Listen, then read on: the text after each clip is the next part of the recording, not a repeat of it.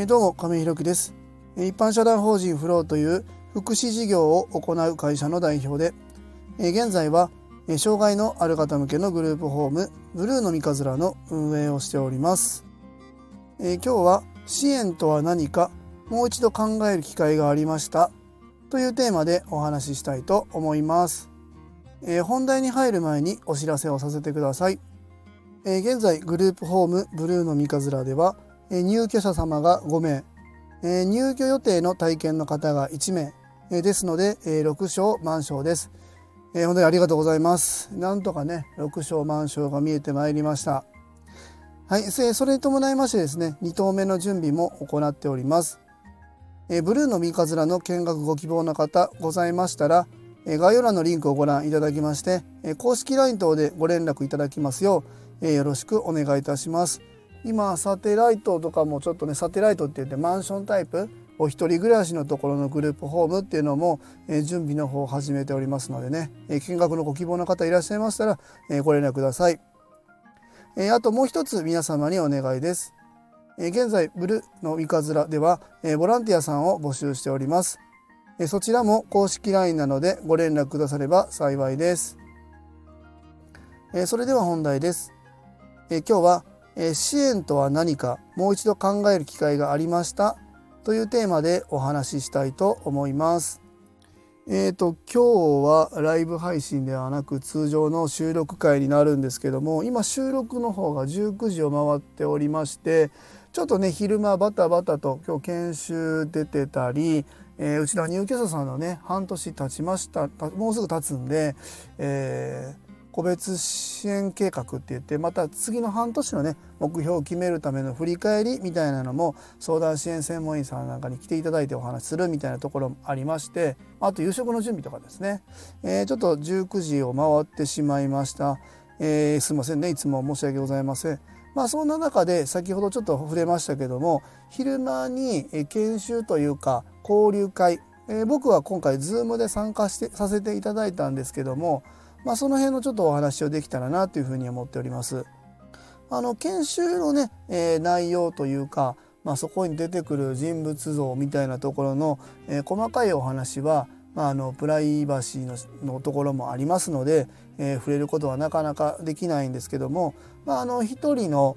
方のえー、て言うのかな、えっと、いろんな相談支援員さん、まあ、機関相談支援えー、とか委託相談支援とか保健所の方とか、まあ、いろんな方、えー、が関わりながら、えー、この10年20年を過ごしてきた経緯みたいなのを、まあ、あの事例に挙げてですね、えー、今現在こういうふうにされていますみたいなところの、えー、情報共有というか、えー、こういう方がえー、和歌山にも住んでいらっしゃって、えー、それに対して僕たちはこういうふうにアプローチしました。で今現在も和歌山に住んでいらっしゃって継続させていただいてますみたいな内容をそうですね関わっている事業所はどうだろうな。多分10個ぐらい10個もなかったかな。でもそれに近いぐらい、まあ、ありましたね。まあ、あのもちろん1年2年の話ではありませんので、え途中でね、えー、お住まいが変わられて関わる相談支援事業所が変わったり、まあ、和歌山市に住んでたけど結構ね遠くの田辺市っていうところに住むっていうことになったりとかしてまあ、えー、場所場所でねその相談支援事業所とか、まあ、いろんなところが関わる人が変わっていく中で、まあ、どういうふうなその方が、えー、暮らしをね歩んでこられたのかみたいなお話をされていたんです。まあ、僕もこのグループホームを運営していく中でね、まあ、いろんな方と今後もおそらく関わっていくでしょうし、まあ、あの冒頭の挨拶でもお話しさせていただきましたが今6章満床になりました、まあ、ありがとうございますって言ってるふうには言っているんですけどもまあおそらくというか絶対にこの6人っていうのはこの先40年50年といるっていうことはおそらくなくてこれは僕たちが、えー、あの追い出したいとかそういう意味ではなくてこの方たちお住まいになられている方たちの、まあ、暮らしを進めていく上で、えー、いろんなこう方向が見えてきてですねうちのグループホームを卒業していく方だったりもちろん会わなくて出ていく方があったり、まあ、生活の事情でお住まいを転居されなければいけない方も出てきたりまたまたこう一人暮らしね今お話もしてますけどもお一人暮らしっていう形で次のステップアップっていうところを目指していくとか、まあ、いろんな形があるので僕たちもこの今6人でもうこのグループホームブルーの三日面はもう終わりですねっていうことはないと思いますのでそういう意味でもねちょっと今日は勉強会の方に参加させていただきました。でまあその中で一つねえー、気になったことというか一つ印象に残る言葉があったのでちょっとここでお話ししたいなというふうに思うんですけどもえー、っとまあ一人の相談支援員さんがですね、えー、その方ともう5年10年ぐらい付き合ってらっしゃるって言ったかなと思うんですけどもちょっとすいませんそこの年数は把握きちんとできていないんですけども関わっていく中で、まあ、いろんな方があいろんなアプローチをしながら、え、その方の暮らしっていうのを支えていくんですけども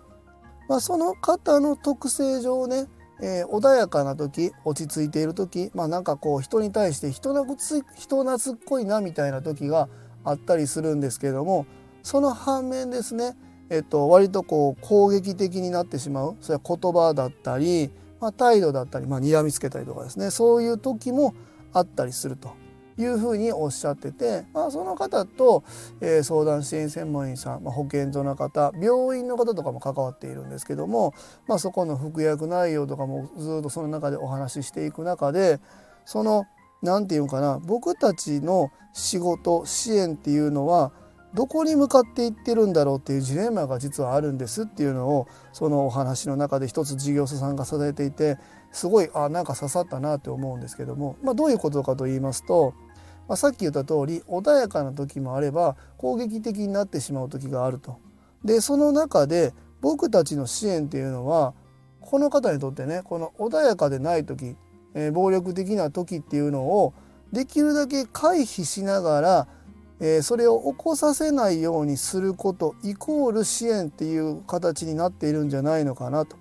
でそれが果たして本当に正解なのかなっていうふうにえー、その相談支援専門員さんおっしゃっててあ確かにそうだなというふうに思いましたね。実際はやっぱりその方の特性上ね穏やかで人懐っこくて優しい時のそのご本人さん例えば A さんってお名前だとして A さんでも、えー、例えば攻撃的で睨みつけて、えー、そういう暴力的な発言する時も、えー、実際はその A さんなんですよね別に二重人格でもなければ別人でもないので同じ A さんなんです。で地域で暮らしていく中で当然そういう攻撃的暴力的な発言みたいなのがない方がいいには決まっているし当然そうなんです。でそれを起こさないっていうことも一つの方法アプローチではあると思うんですけども果たしてそれが本当に僕たちが求めているまたご本人さんが望んでいる生活支援なのかなっていうふうにお話をされててすごく僕そのえー、2時間ぐらい会議のある中で一番その一言が僕の中で刺さったなっていうふうに感じています。まあ、結局このあの10分のね放送の中で、えー、だからこうですよねとかこうしていきますとかブルーのはこういうふうな方向で進んでいきますみたいな答えはまあ出せないんですね実際すいません出せないんですけども一つなんかそういう引っかかりというか自分の中になんかこう一つの方法だけにこだわらずにいろんな考え方があってですね。でえーと、その今日相談支援専門員さんが言ってたことも正しいし正しいというか一つの方法だしそういうことを、まあ、その暴力的な発言だったりみたいなところを回避しながら、えー、通常の地域に馴染んでいくっていうことも一つの方法だしどちらが正解とも言えないんですけどもどちらも間違っているとも言えないのでなんかねこれすごく面白い面白いって言ったら変ですけどもあの興味深い内容だなというふうに思いました。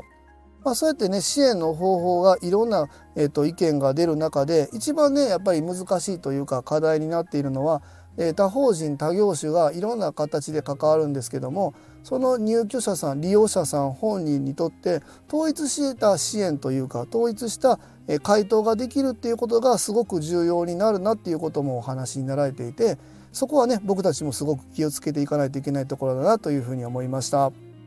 えー、今日は支援とは何かもう一度考える機会がありましたというテーマでお話しさせていただきました。えー、では明日も素敵な一日をお過ごしください。一般社団法人フローの亀井弘樹でした。アビアント